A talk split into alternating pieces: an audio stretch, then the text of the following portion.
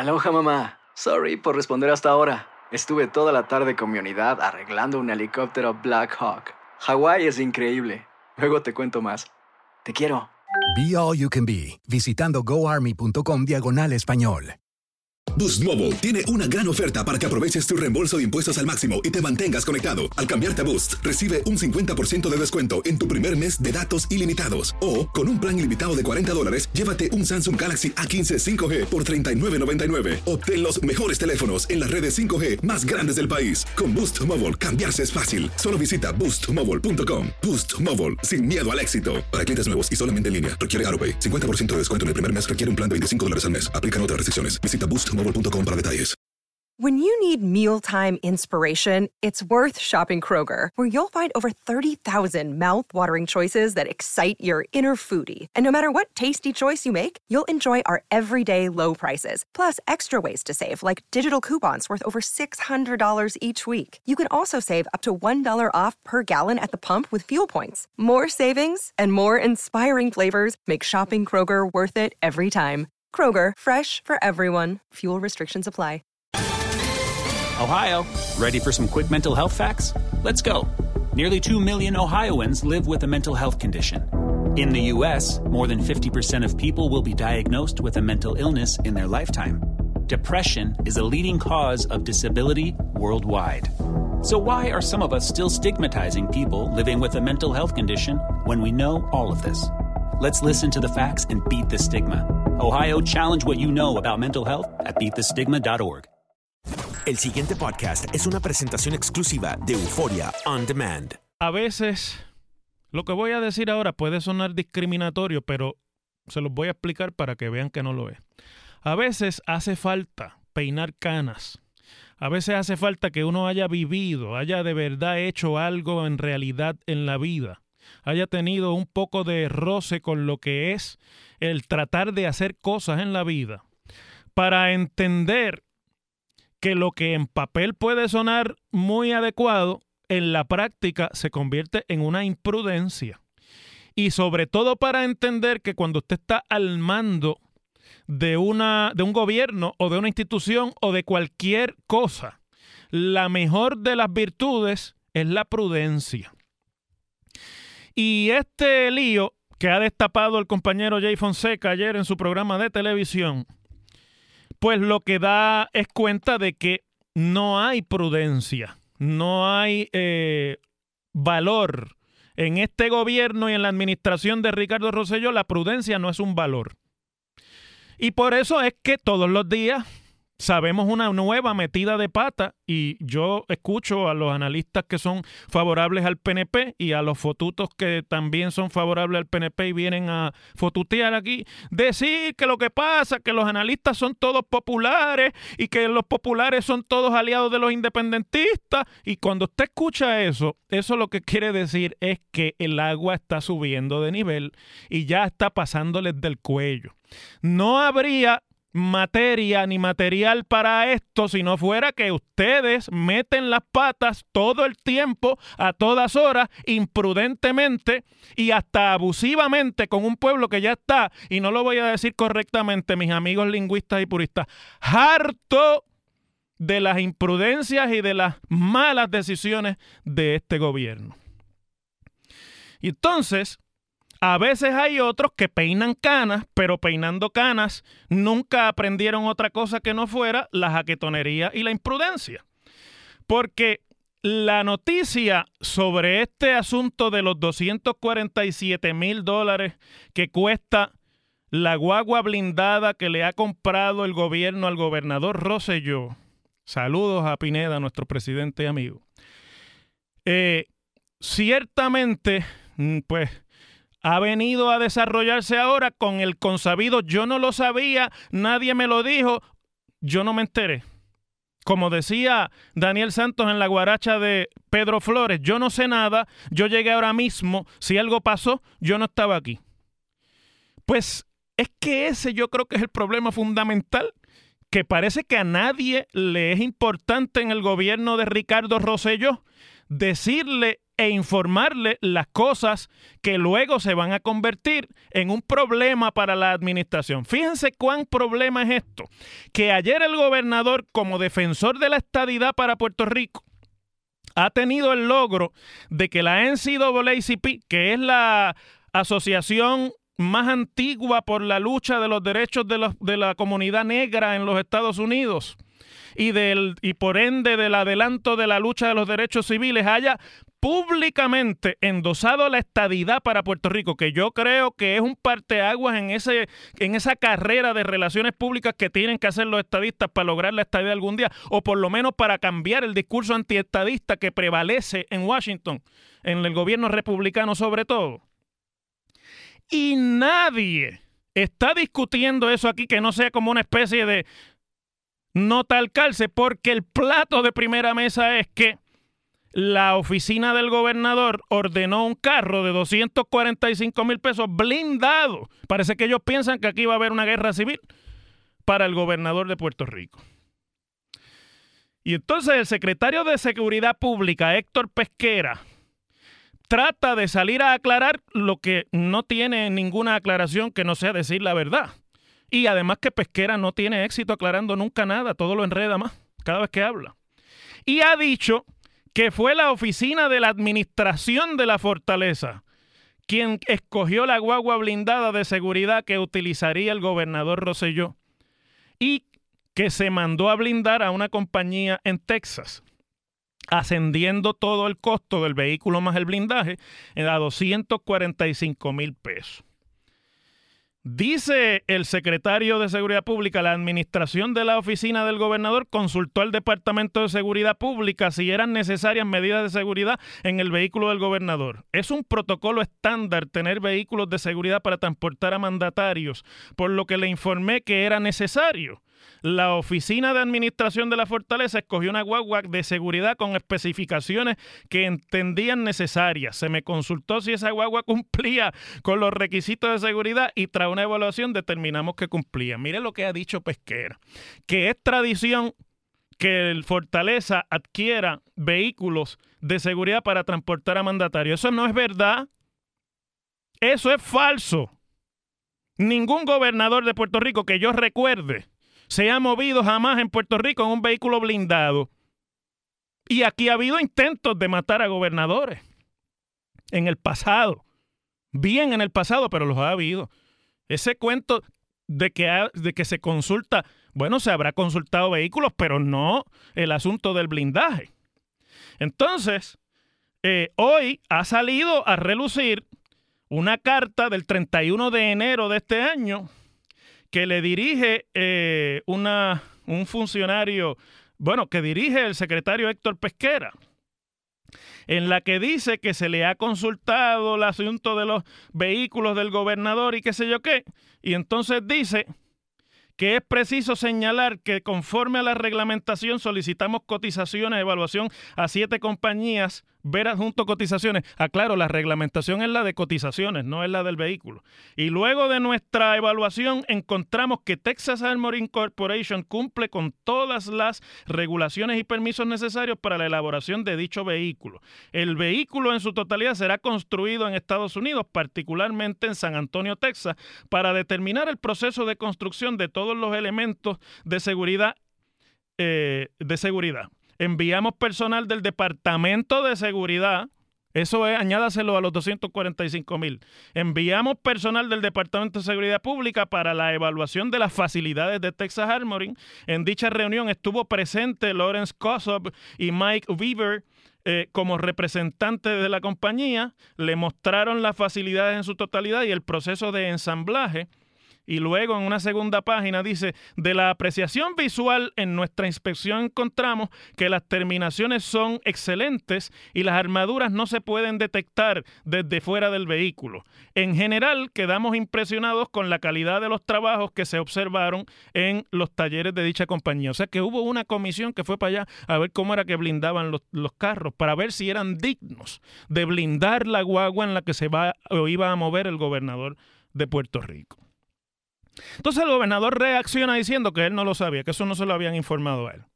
Y luego, cuando ya la cosa sigue subiendo, pues entonces reacciona por segunda vez Fortaleza diciendo que no, que no lo va a usar, que se lo van a mandar a la unidad de operaciones tácticas, que me pregunto yo, ¿para qué querrá la unidad de, operaciones tácticas?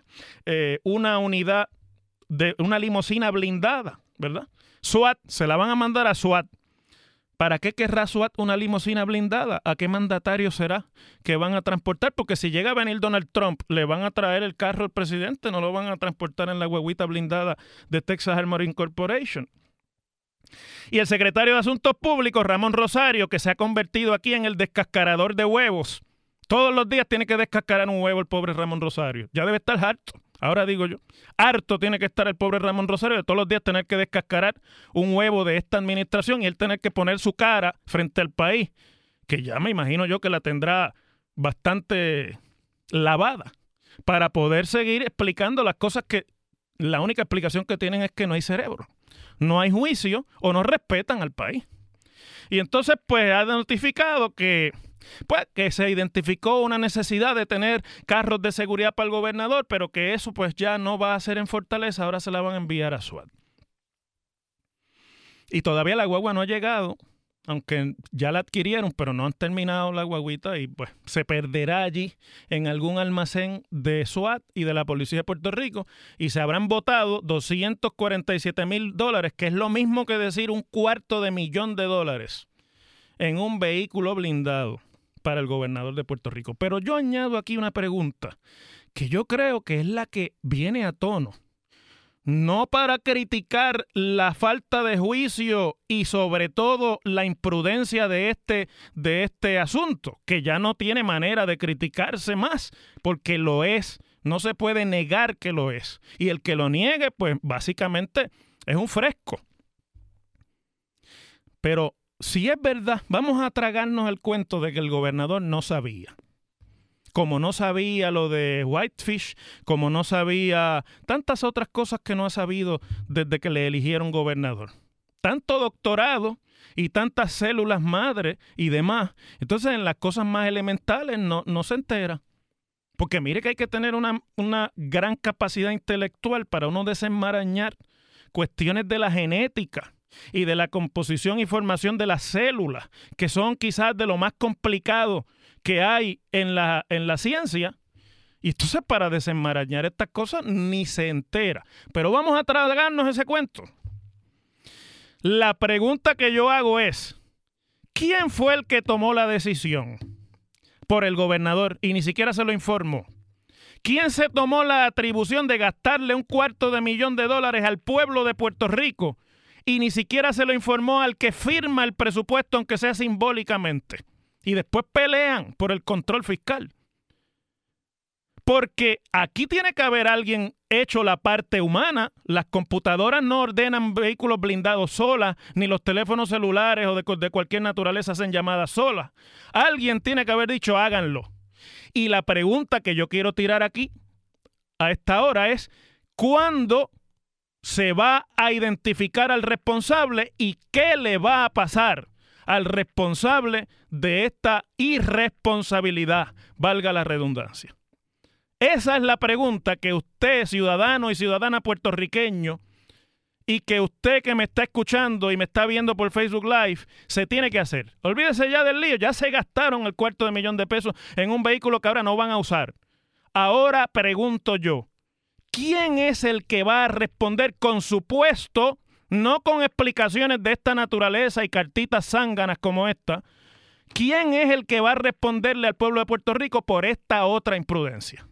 Las cosas como son. En WKAQ se abre el aula del profesor Ángel Rosa. Conoce de primera mano cómo se bate el cobre en la política. Las cosas como son. Profesor Ángel Rosa en WKAQ.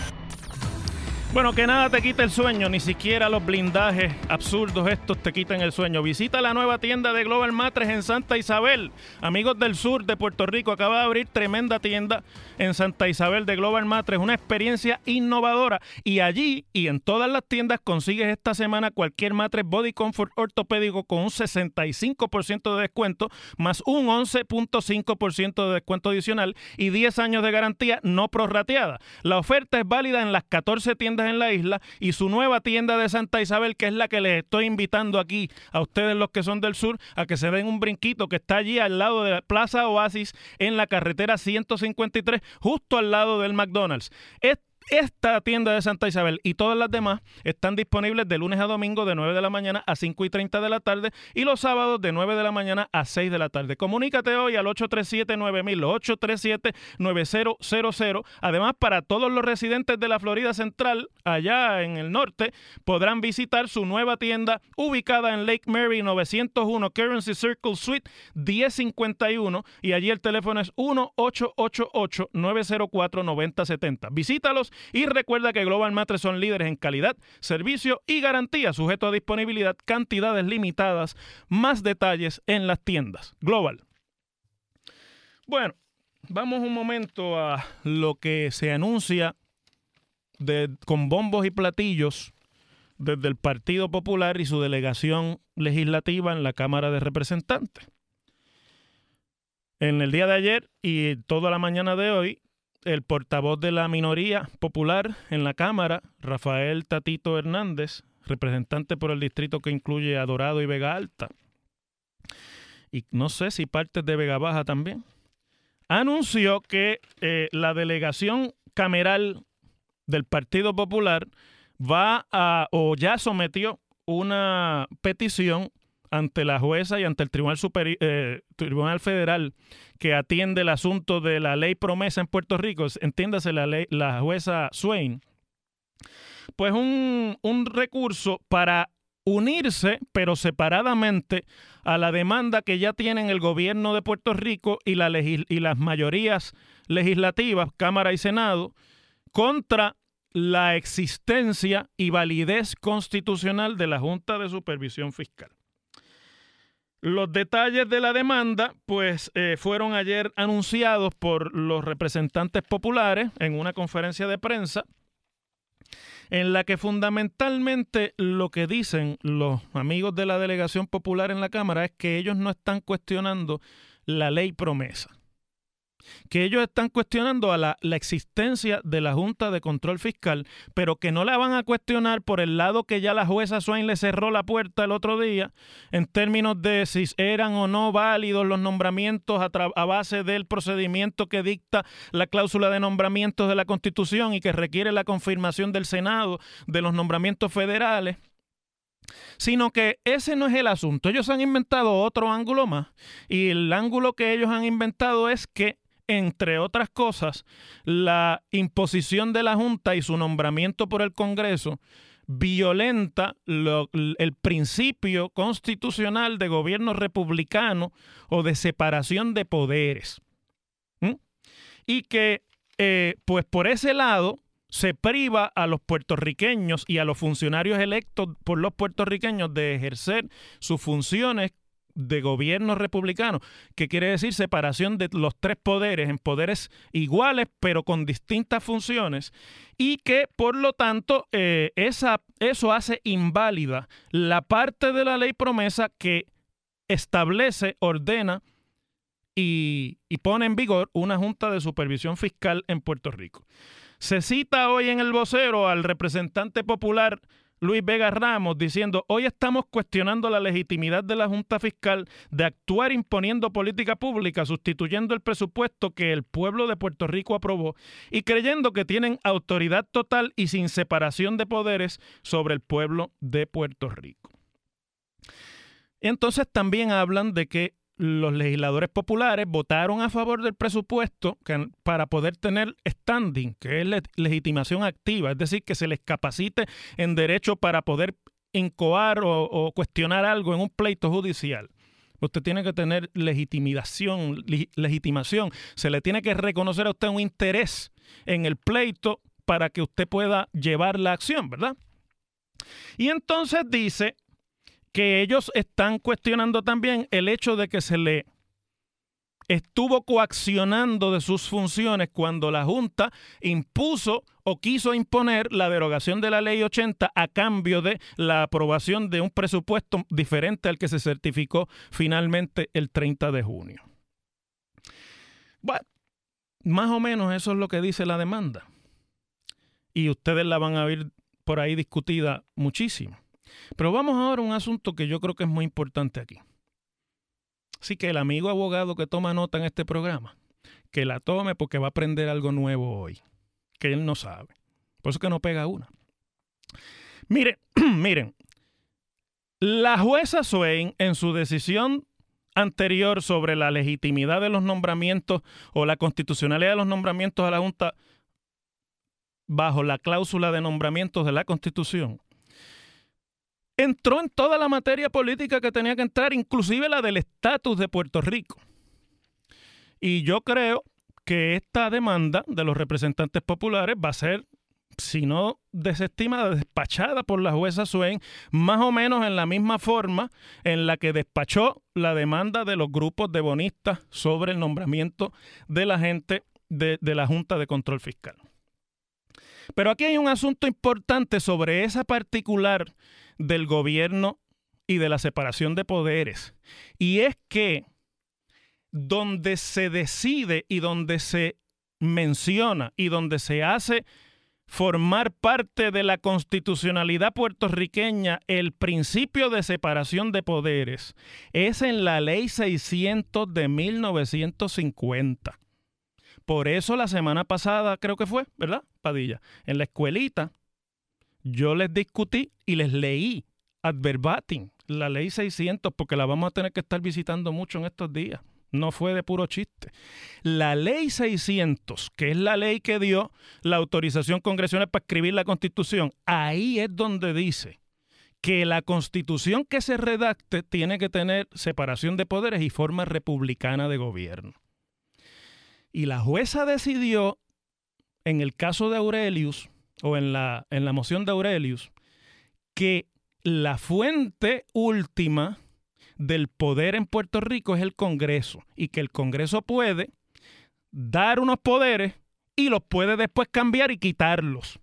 Y si tomamos en cuenta que la separación de poderes para Puerto Rico, donde está incluida es en la ley 600, que es una ley del Congreso, que es la que supuestamente nos había delegado los poderes de autogobierno, pues dentro de la mentalidad jurídica de la jueza, este es un asunto que el Congreso abolió.